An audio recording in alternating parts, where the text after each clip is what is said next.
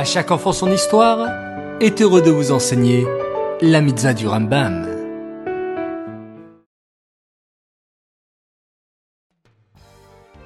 Bokertov les enfants, content de vous retrouver. Vous allez bien? Bao Hashem. Vous avez fait un beau modéani Génial. Aujourd'hui, nous avons trois mitzvot du Rambam. Écoutez attentivement. La mitzvah positive numéro 236, il s'agit du commandement qui nous a été enjoint en ce qui concerne la loi de celui qui blesse son prochain.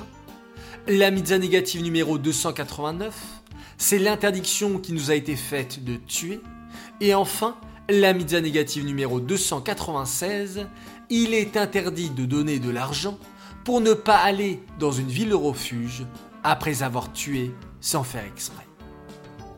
Qui devait aller dans une ville de refuge? Et à quoi servait-elle? Toute personne qui avait tué involontairement devait aller dans une ville de refuge. Cette ville était fermée de tous les côtés pour éviter que celui qui poursuivait le coupable pour venger son frère ne puisse pas le toucher. Mais de quoi s'agit-il exactement? Prenons un exemple. Yaakov est en haut de son toit et il est en train d'arranger la toiture quand soudain son marteau glisse du toit et tombe sur la tête de quelqu'un et qui le tue.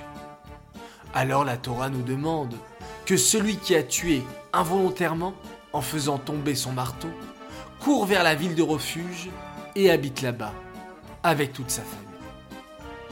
Ces mitzvot sont dédiés les Nishmat, Gabriel Abat Moshe, Aléa Shalom.